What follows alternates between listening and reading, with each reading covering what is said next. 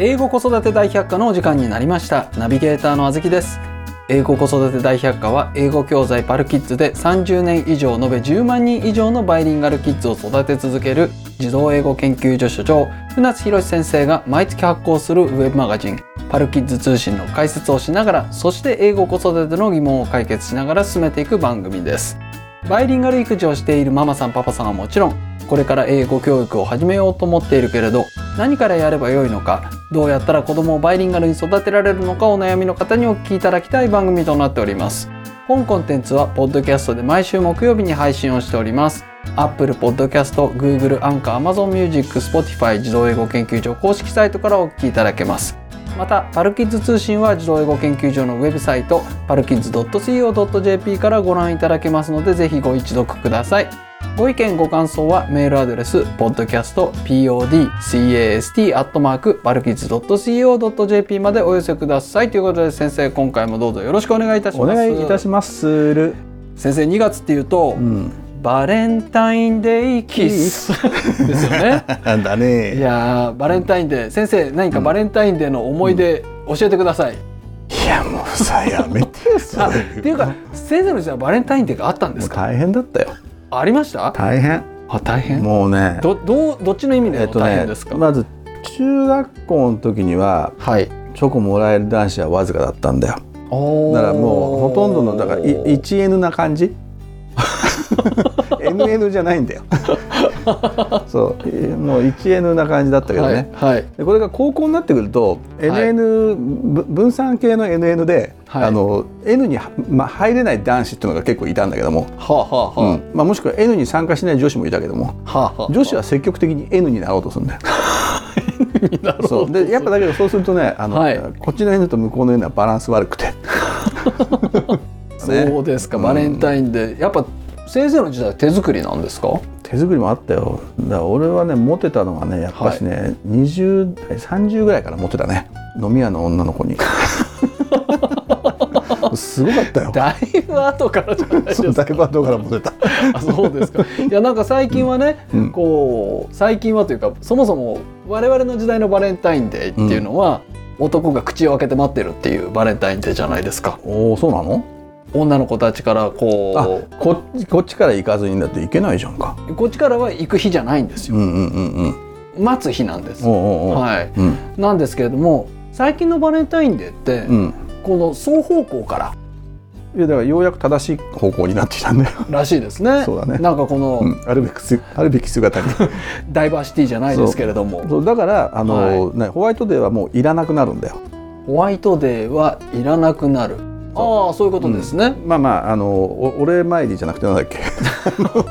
倍返しじゃなくてなんだっけ？するんであればホワイトデーあった方がいいけどね。そうですね、うん。どうなんですかね？そのチョコレートメーカーさん的には、うん。ホワイトデーもあった方が、うん。なんか2回お得な感じがしますけどね。まあそうね、はい。だからだからイベント好きだから日本人は、そうですね、うん。無宗教イベント好き。だからいいんじゃないの？そういうのいろいろあった方が、ね。経済も回りますし、そうそうそう。ね。ところで経済回るっつったらさはいあのプレミアムフライデーってどうしたん？プレミアあありましたね、うん。なんですっけそれ。なんか最終金曜日がうんたらみたいな。うん。あれもさなんかこうなんだろう自然淘汰じゃなくて消滅させるんじゃなくて、はい。経産省がやってたんだっけ？あれもねはっきり言ってもらった方がいいと思う。やめます。いやそこは僕ちょっとうん。怒ってます。ほうほう怒ってる。はい。もうねこれいつものことなんですけれどもやるのはいいですよ。うん。そのトライアンドエラーでいろんなことやるのはいいんですけれども、きちんとやり終わった後に結果がどうでしたかっていううん。リアペ？うん。リアペ？リアペをきちんと出してほしいんですよ。そうだね。例えばその 新型コロナウイルスの対策にしても、うん。うん。緊急事態宣言やりましたとか、あと旅行支援やめましたみたいないろいろあるじゃないですか、うんうんうん。いろんな施策が、うんうん。それのリアペを出してほしいんですよ。でもだから無理だよそれだから基本的にはい責任取らなくて、取らない中でね、自分に責任が回ってこないような中でいかにこの組織の中で、えー何こう、まあ、みんなに認められるような、えー文章を、まあ、作文するのかっていうのが官僚の仕事だからいやだからそうすると反省するのは彼らの仕事の中に入ってないんだよ。これが一般企業だとねはい。一般企業だとはい。何かやるじゃん、そしたら検証までするよね。そうですよ。当たり前なんだけど当もたり前ですよ。ただあの、はい。彼らは税金を勝手に使っていい人たちなんで、はうん、だから税金の分配はあの政治家が決めるんだよ。あはい。だけど、まあ、あのもらったもんはさだって全部使っていいわけでそれに対して検証するなんていう気持ちは生まれようがないんじゃない？いやもう一回同じことしちゃうじゃないですか。でしてるじゃんだって反省しないから次に次に転身していっていつまでかどこに行ってるか分かんないっていう。いや100歩譲って反省しなくてもいいんで、うんこうこうこうでしたわあのいやだからそんなでそんなこと言ったら、はいそんなこと言ったら出世できなくなるんだよ。なん自分の働いてる組織を批判するのかってことになるから。うん、じゃあもうそのいろんな事務次官作ればいいじゃないですか。一人しか事務次官になれないっていうのだから、んなんかこの変な争いが起こるわけじゃないです事か。務時間。事そうじゃなくてこのなんか務時間じゃない基本的に事はい務時間になると大変なんだよ。彼らがしたいのは天下りなんだよ。あじゃあいいじゃないですか今の状態でこのどんどんどんどんそうすると無抜責けていく。無責任に無責任っていうかだから責任を取らずに、はだと責任取らないの無責任っつうんであれば無責任でいいんだよ。いはい。うん、だからなんだっけあったじゃんあのサラリーマンのさあの植木仁が歌ってたやつああはいはい、うんこの世で一番ね、はい。うんなんとかって言われた男みたいな。であれの感じ？でただすごい優秀なの。ほんですごい勤勉なの。はい。真面目にやるの。ただ責任は取らない。うん。取れないじゃんだって。いやまあ責任取らなくてもいいですけど、うん。教えてほしいんですよね。効果あったのかどうかっていうのが。えだからそれって責任じゃん。いやこっちは怒ったりしないんでまあ怒る人もいますけど。でしょ？だからそこは触っちゃいけないとこ。うん。へえ。しょうがないよだって。別にねうん。官僚の皆さんの批判をしてるわけじゃなくって。官僚いないともう全然わ動かないそうなんですよ。じゃじゃなくってその、もうちょっとね教えてくれるとありがたいのになっていうまあもちろんね、うん。これもしかしたら官僚の奥様とかも聞いてらっしゃったり官僚の方も聞いていやらっしゃる。聞いてないと思うよこれ、本当ですか、うん、だってこんな何あのふざけた番組聞かないよだって誰も。官僚の方にこそ、う。ん文科省の方にこそ聞いてほしい。いやまあいや聞聞かなくていいと思う。だってこれ聞いて、そうだな。ったあのね賛同する人多いと思うんだよ、はうん、あ確かにそうだっつって。あはい。でただそれを賛同心で賛同しているけどもそれを言った瞬間にはい。もう出世の目が積まれてしまうわけだよ。はせっかく官僚になったのに。だそんなね人生棒に振ってまで、はい。この何民間の英語教育日本人のね総合的な英語力を高めようなんてところにね自分の身をね投げ入れることはないと思う。官僚になったんだから。あはあ。そういうのは民間に下々にやらせておきゃいいんだよそうですか。そう。わかりました、うん。じゃああの賛同してる皆さんからお手紙をいろいろありがとうございます。あの今日はお手紙をねうん。読ませていただきまして、はい。えーお悩みに答えてまいりたいと思います、うん。じゃあいきます、はい。えー、5歳の息子にパルキッズを取り組ませているひなと申します、うん。ひなさん。ひなね。はい。おうち英語の孤独さに耐えながらなんとかポッドキャストのおかげでモチベーションを保つことができています、うん。あよかった教育に関しては、うんえー夫は基本的に私任せなのであらうん。ダイバーシティ。さて。でどういうこと？うん。はい。はい。そうですよ。なんだろう？はい。さて今回相談したいのはうん。息子のドリル嫌いについてです、5歳の息子さんですね、うんうん先生が以前パルキッズのドリルで読解力を育てるトレーニングをすると良いということをおっしゃっていたので、フォニックスドリルを始めてみました。素晴らしい、もともと書くことがあまり好きではない性格のためどうなるのかと心配しておりましたが、やはり1日1枚するのもやっとで、うん。最近は嫌がって泣いてしまうほどです。ありゃりゃ。なぜうちの子はこんなに書くことが苦手なのか、うん。ドリルの取り組みをしっかりさせるにはどうしたら良いのでしょうか、ということなんですけれども、うん。うん。なんでこんな書くのが嫌いなんですかいねやこれさもうここに全部答えが書いてある、この中にですか、うん、はまずさはい。おうち英語の孤独さってなんだろおうち英語の孤独さは孤独じゃないですか。やっぱり仲間がいないですもん。うちょっと待って。は子供に対して英語教育をするのにあたって、はい。はい。仲間は誰、あその仲間はうん。親はうん、環境づくりをするわけじゃないですか。せっせせっせと環境づくりをするわけじゃないですか。うん環境づくりをするうん。隣のうん。川向こうでうん。環境づくりやってらっしゃるうん。お父さんお母さんみたいなそういう仲間が欲しいんじゃないですか？もうその段階でね俺ちょっといまいちよくわかんないんだよ。なんでですか？え一緒にやる人なんかいらないじゃん一緒にはやらないんですけれども、自分がこうやって一生懸命環境を作ってるんですけれども、向こうの環境と同じような環境を作ってるのかしらあ向こうの皆さんも環境を作ってるわ。あうね。あ、うん。私も頑張らなきゃっていう、うん。はい。キリンだね。キリンの首がなぜ長くなったか、はい。うん、だからこの低いところから見てたら隣がよくわかんないからはい。こうやってあっちのお山も見たいしこっちの山も見たいからだんだん首が長くなっていった。大嘘もいいとこじゃないですか。そんなの何ですかそれ。いやだからダーウィンが怒りますよ。そうそうそう。いや俺はダーウィンに怒られちゃうね。そうです。でこれは何かっていうと、そんな仲間仲間っていうのはさはい。同志は子供だよ、そうでこの環境を作りましたと。はい。でこれをもう1年2年やりますと。はい。やってる中で子供から見て子供から出てくる反応を見る。最も一番こう心強い仲間っていうのは我が子のことじゃないの、はい。うん、そうですね。そうすると他んちなんかどうだっていいのよ。どうだっていいんですけれどもね。自分の子供はい、を見るってこと、ただその自分の子供が泣いちゃってるんですもん。ちょっと待って。話が早すぎる。あすいません。俺その前に今いいこと言おうとしたの。はいじゃあ言ってください。自分の我が子のね成長を見るためにはどうしたらいいのか、はい。これねどうしたらいいんですか？ポッドキャスト質問2点だよね。はい。地頭力講座質問じゃないよね。地頭力講座の質問じゃないですね。まさか地頭力講座受けてないのかもしれないよ。あだからこういうふうに孤独とか子供がいたらそれでもう世界は2人のためにあるのよ。なんだっけこの歌「てってってれれれ」違う違う。だけど、まあ、あの子供とね親でやろうと決めたママの2人で完結してるはずなのよ。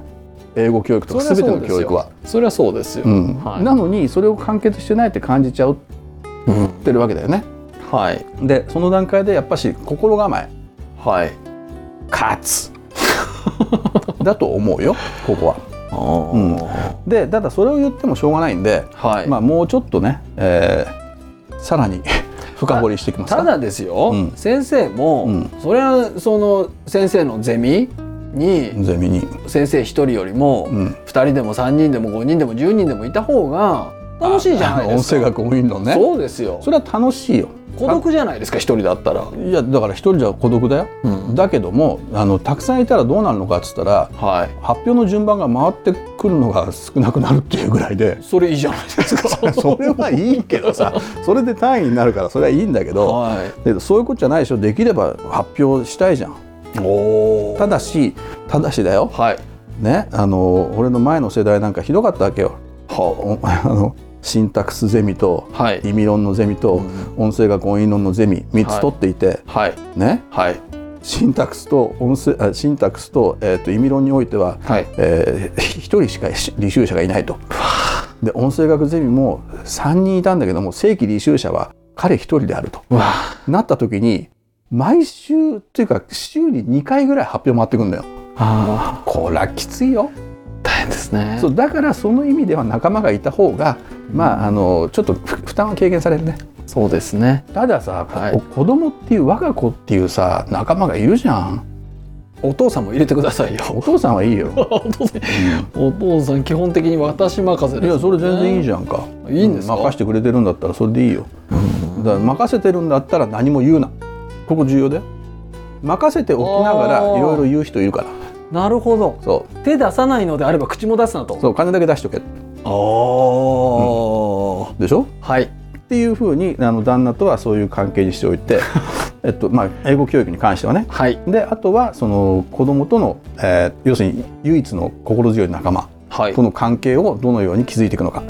ではいこれは、えー地頭力講座でやっていただくとしてはい。ただしそれでは問題が解決してないので、そうですね。まあ、ちょかっと、えーこれをさらに分析するとどうなるのかそうです。つまり息子のドリル嫌い。そうです。なんで娘じゃなくて息子なんだよ。いつもドリル嫌いなのは。知らないです 俺もよ。知らないけど。ただやっぱね長年の経験からするとやっぱね息子だわ。高確率で息子ですよ。そうだよね。うんそうなんだよね。うん。でまあ確かにそのドリルはした方がいいに決まってんだよ、そうですね。うん、でフォニックスドリルを始めた。これは結構なことだよ結構ですよ。でただねここでもともと書くことが好きでないと。はい、で一日一枚がやっと最近は嫌がって泣く、うん。なぜうちの子はこんなに苦手なのか。どうしたらよいのでしょうかって聞いてるわけよ。すよ、うん、さあここでねいくよ。はい。あのなんでできないのかっていうことに関して、はい。基本的に子供は子供っていうのはドリル大好きです。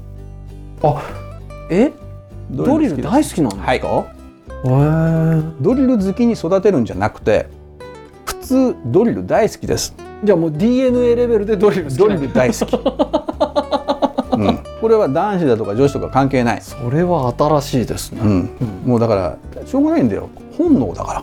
じゃあその何かの因子によって嫌いにさせられてるってことですか？そう、うん、バリアントがあるんで変数がなんでしょうなんでしょその変数っていうのがはい。子供をドリル嫌いにさせる、ううん。その変数は何か。はい。まあねここで思い浮かべられるう想像できるあの2つの変数があってはい。1つははい、まずね準備が整ってない準備っていうと？ドリルをに取り込む準備が整ってない。子供側にってことそうですか？そうそうそう、うん、ああ例えばその鉛筆がうまく持てないとか。とか、うん鉛筆がうまくいってないとか。はい。あとはそのその書かれてる内容に関心すら持てないとか。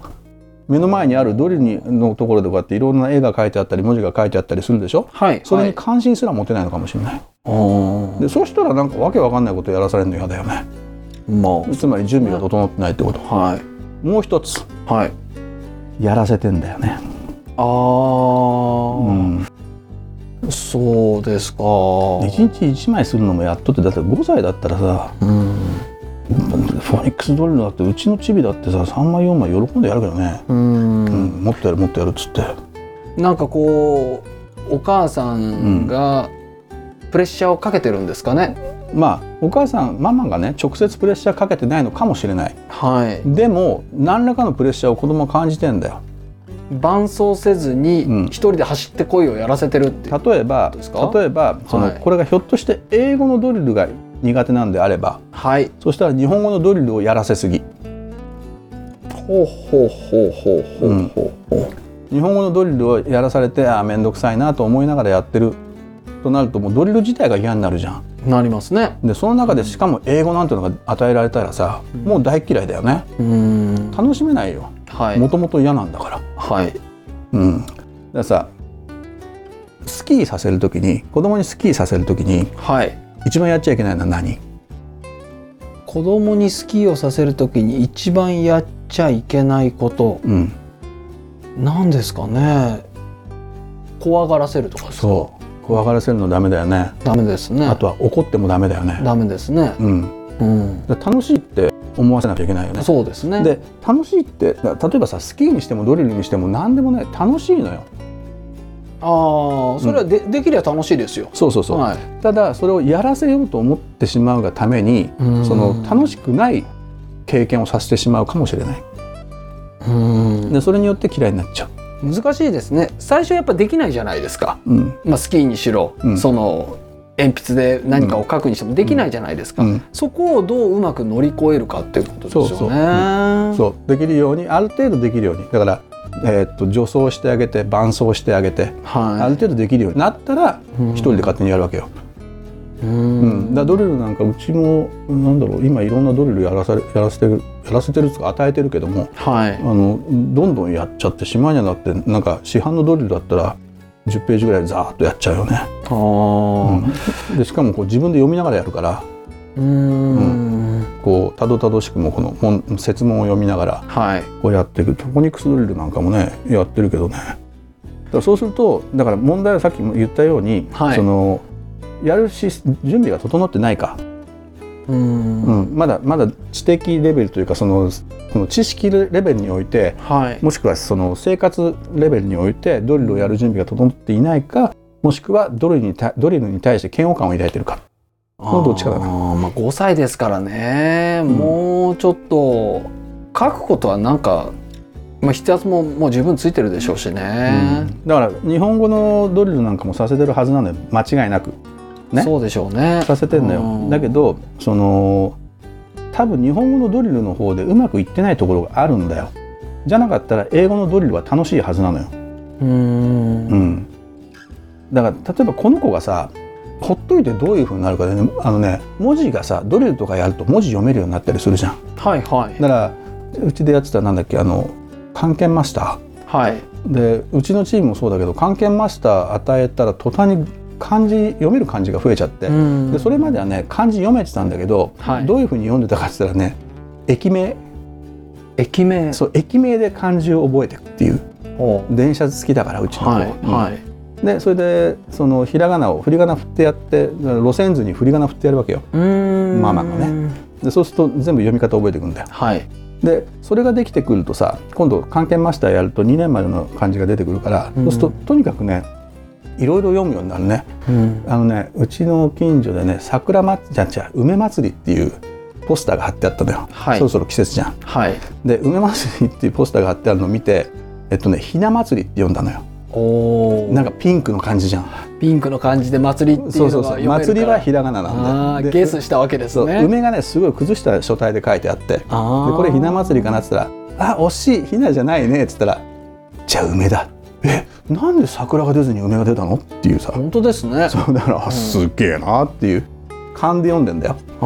だけどこれが重要なのよ、うん。でそうすそういうふうにしてその文字と親しませていくとさ何が起きるかっつったら読めるわけだから。はい。で字が読めるってすごい世界が広がるのよ。そうですね。ん。あの朝の天気予報が楽しくなるのよ。うーん。その新潟って読めるわけじゃん、そうですね。うん、長野も読めるわけじゃん。音としては知ってるんですもんね。そう、うん。でその音として分かってることが読めるっていうことによってすごいこの身近なものになるのよ。はい。おお長野だっていうさ。だそういうことはがができるようになるっていうのは楽しいことなのよ。はい。だけどそこに楽しさを感じてないんだよ。うん。うん。これもともと書くことがあまり好きではないっていうあたりが、うん。やっぱり日本語のドリルうん。がうまくいかなかったっていう過去がありそうですよね。あずきさんいいとこ気づいたね。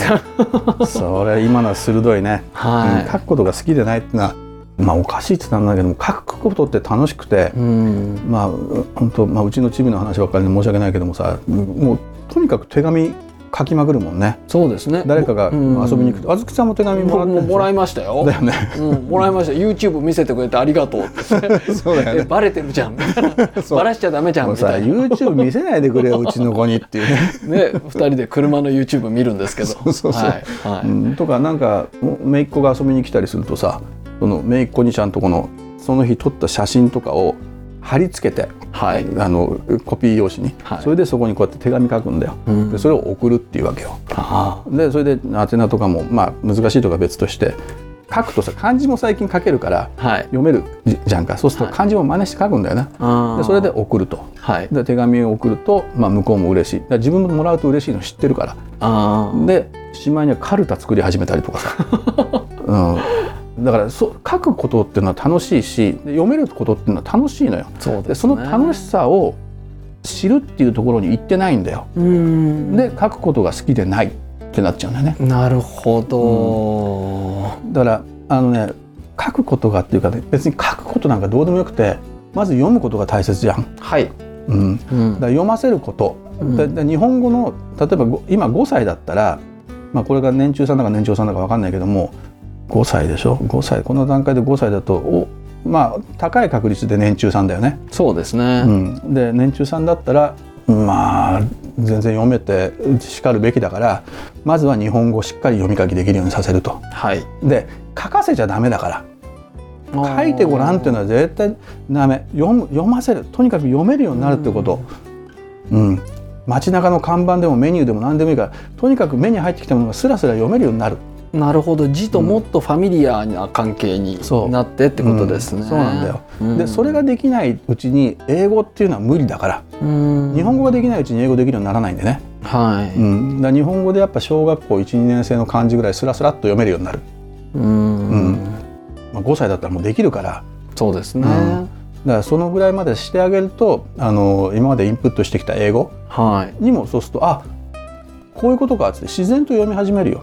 だパルキッズのなんだっけあのドゥザファン単語か、はい。古い昔のパルキッズ使ってる人だったら、うん。ドゥザファン単語なんかやるとまあああっという間に読むようになるよね。そうですサイトね。サイトワーズ式読み方練習だよねあれはね。うん。うん、だからフォニックスドリルは確かにいいんだけども、うん。そのドゥザファン単語ができない子がフォニックスドリルって言ってもちょっと厳しいんだよ。そうですね、まあ、あと「I can read」とかね、うん。そのあたりの絵本の取り組みされてるのかなっていうのもちょっと気になりますけどね。うん。だからまずは日本語の読みか読み書きじゃ書けなくてもいいから読めるっていうこと。ああじゃあしっかりとお母さん、お父さんが、えーうん。絵本の読み聞かせをしてあげるそう。であとはその関係マスターでもいいから、それで漢字を読めるようにするってこと。はい。で読めるようになってきてスラスラ読めるようになったら、うん。あとは愛情を伝えてればあのお母さんが手紙書いてあげてもいいんだよ1日1回。ああ。交換日記でもいいんだよ。本当ですね。でそうすると子供たちも書いてくるから「お母さんいつもありがとう」って、それだけでいいじゃん。いつも同じ言葉でいいんだよ、いいですね。そうするとだんだんこのお母さんのおの字が上手に書けるようになってくる。それが練習じゃんか、そうですそう。ねだからプリント学習で反復させて「お」を上手に書かせるなんてどうでもいいことで、うん。うちのもね「ん」がねすごかったんだよ。なんかこうなんていうのかな波打ったこのなんていうの？も文字とは言えないような W でもないような W の真ん中の山がこう尖ってなくて丸い感じのだったのよ。あはい。それが最近ピシッと「ん」書けるようになってきた。なんでかっつったら「ん」を「ん」はもう近くできて書けるんだよ。書けるんだけども、このチャートに書いてある「ん」を見ると違うっていうのに気づくの。はい。そう。自分の過去の認知は間違っていたと。はいやっぱこう最初の一本目来た時に尖んなくちゃいけない。っはい、ていうのに気づくんだよ、うん。だそれをねプリントとかです強制的に正しく書かせるんじゃなくて気づかせるっていうことが重要、いやーなんかその実践のうん。場ですね。うん。うん。でその中で上手にさしていく好きにさしていくっていうね。そうですね。楽しいんだよ、意味のない練習をしてても面白くないですもんね、そう。だからそのよくここ考えてね、はい。やらせちゃいけない。で、はい。プリントなんかにしてもやらせるんであればあの助走と伴走はい、これが重要であるっていうのは何度も言ってるよね、うん。助走と伴走して日本語がしっかりできるようになる、うん、まずそれが先。はい。で、えーその後に日本語のちゃんとなんか手紙なんかも書くようになってくると、はい。うん、でその後にようやく英語。でしかも英語も書くじゃなくて最初は読める、なるほど、うん、が重要である。まあそのひなさんねいあの、一足飛びうにん。